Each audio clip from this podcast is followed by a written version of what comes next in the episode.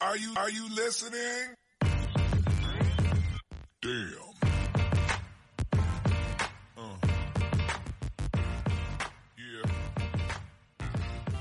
Uh.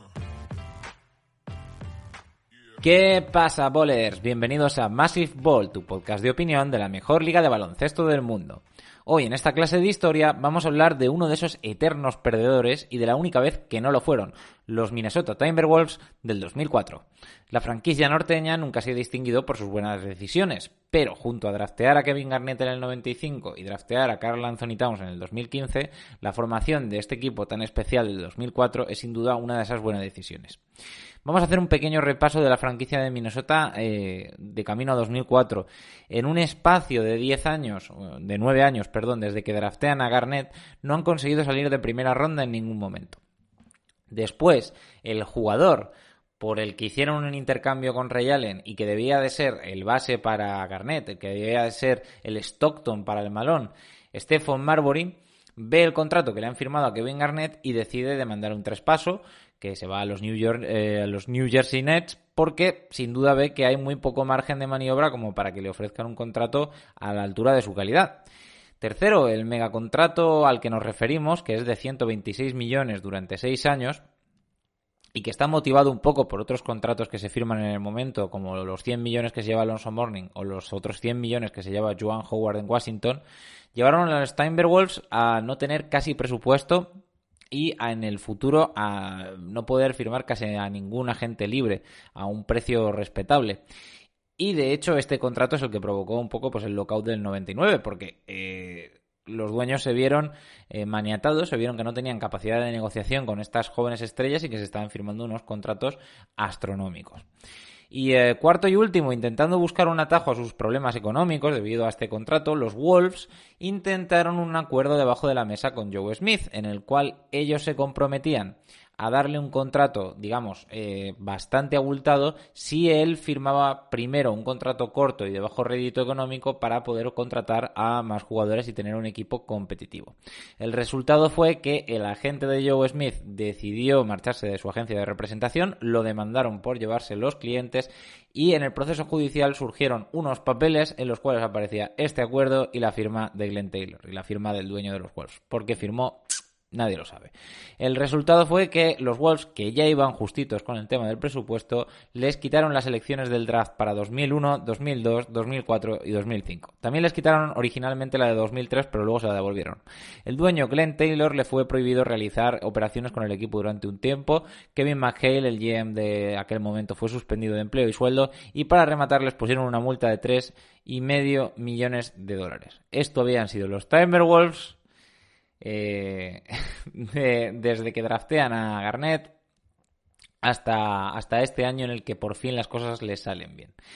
Y es que teniendo en cuenta todos estos factores, los Wolves parecían destinados a todo menos a ganar el título algún día. Todo cambió con dos traspasos en los que se consiguió a San Cassell y a la Trell Sprewell, que por primera vez le daban a Garnett un acompañamiento más allá de Wally Serbiak. Garnett había elevado su juego cada vez más con cada año y su lealtad era incuestionable. A pesar del gran contrato, nada había sido fácil en su vida y eh, ha tenido pues, una vida difícil. Durante el instituto intentaron involucrarle en una paliza a un chico en la cual él no participó, solamente estaba por ahí pero no participó, razón por la cual tuvo que huir de su estado natal. Más tarde, el que parecía ser su amigo, un amigo de verdad y compañero en armas, Stephen Marbury, se va de la noche a la mañana sin dar explicaciones debido a, que ve que no va a conseguir eh, demasiado dinero en Minnesota. Y para terminar, su mejor amigo Malik Silly pues muere trágicamente en un accidente de tráfico tras dejar la fiesta de cumpleaños de, de Kevin. Hoy por hoy quizá Kevin Garnett, eh, si viviera una época así, pues hubiera pedido un traspaso tras tantas decepciones, pero si Lillard hoy es el jugador más leal actualmente, Garnett lo fue en su época. El chico al que habían traicionado una y otra vez tenía la capacidad de confiar ciegamente en aquellos que le elegía y en aquellos que hicieran lo mismo por él. Y sin duda uno de ellos y una de las razones por las que yo creo que se queda en Minnesota tanto tiempo es eh, Flip Sanders, una figura paternal que llevaba con él desde los 19 años. Garnett es un jugador muy peculiar, no solo por su intensidad en ocasiones excesiva, sino por su predisposición al juego. En 2004 conseguiría el MVP con 24 puntos, 2 con 2 tapones, 5 asistencias, 14 rebotes y un robo y medio por partido. Pero Kevin no jugaba para las estadísticas, no jugaba para conseguir premios, como más tarde demostraría en Boston. Su orgullo estaba en las victorias colectivas y en los éxitos conjuntos. Si eso suponía poner tapones, pues perfecto. Y si eso quería decir que debía meter 30 puntos, pues también estaba dispuesto. En un mundo de potencia, fuerza y músculo, Kevin era una sílfide, ágil, con unos brazos kilométricos y la inteligencia unida a la intensidad de llegar donde otros no lo hacían. A esto hay que añadirle un juego en el poste cada vez más refinado y un tiro de media distancia muy efectivo. Tan solo Duncan podía hacerle compañía en su posición, aunque compartiesen eh, carreras muy distintas. Por otro lado tenemos a Sam Cassell, que es un hombre que tiene el síndrome CP3, el síndrome Chris Paul, y con eso me refiero a que el veterano base hacía mejor a cada equipo en el que estaba. Lo hizo con los Bucks del 2001, a los que llegó también a las finales de la conferencia, lo hizo con estos Wolves y lo haría con los Clippers en 2006, a los que llevó a semifinales de conferencia siete partidos contra los Phoenix Suns. Sam I tenía una de las caras más peculiares de la liga y con esto me refiero a que no era precisamente fácil de ver. Una extraordinaria capacidad para la asistencia y un tiro a media distancia que día de hoy, y no es broma, se estudia en las universidades.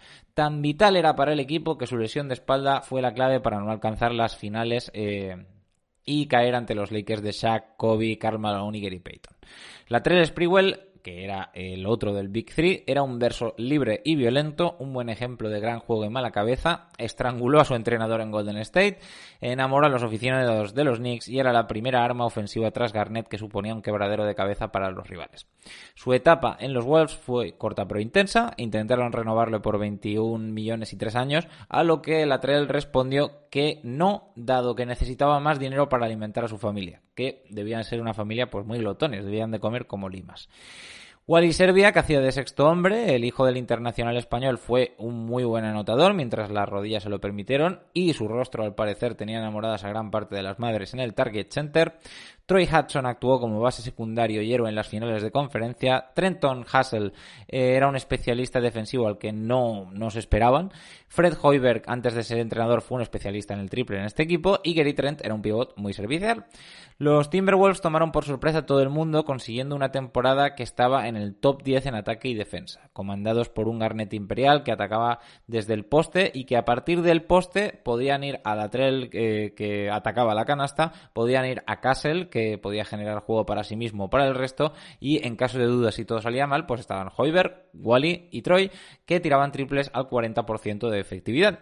En playoffs se cargaron a los Nuggets de un jovencito Carmelo, lograron vencer a unos Sacramento Kings en 7 partidos, y en el séptimo, que por cierto lo tenéis en YouTube, os lo recomiendo mucho verlo, un Hardwood Classic, eh, Garnett hizo el mejor partido de su carrera, 32 puntos, 21 rebotes y 5 tapones. Y cuando me refiero al mejor partido de su carrera me refiero a que era un partido número 7 para por primera vez llegar a algún sitio significativo con su franquicia. En las finales estaban los Lakers, eh, las finales de conferencia estaban los Lakers, que se habían salvado in extremis en las semifinales y que daban más muestras de rotura que de encaje. Sin embargo, la lesión de Sam supuso un agujero demasiado grande y aunque Hudson, su sustituto, promedió casi 24 puntos en su papel, eh, los angelinos vencieron en seis partidos. Debido a desavenencias contractuales y al mal rollo, al año siguiente con un equipo similar no verían de nuevo los playoffs. De hecho, esta sería la última vez que Garnett y los Wolves irían juntos a la postemporada. La lección es clara. Una estrella no basta, y en ocasiones es preferible buscar veteranos fiables que estar buscando potencial y jóvenes toda la vida. Carl Anthony Towns ha vivido una historia similar a la de Garnett en la franquicia del norte. Tragedias y poco éxito.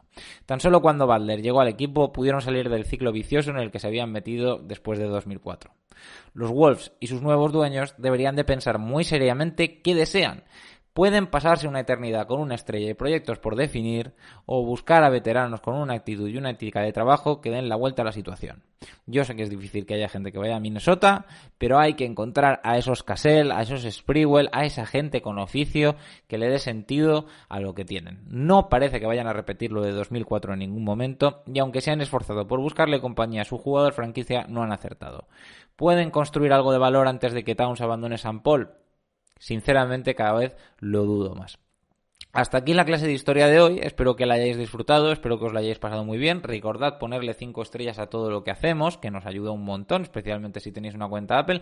Y recordad que tenéis nuestro Patreon, donde, pues por una donación, la que vosotros decidáis, podéis recibir un contenido exclusivo que está estupendo.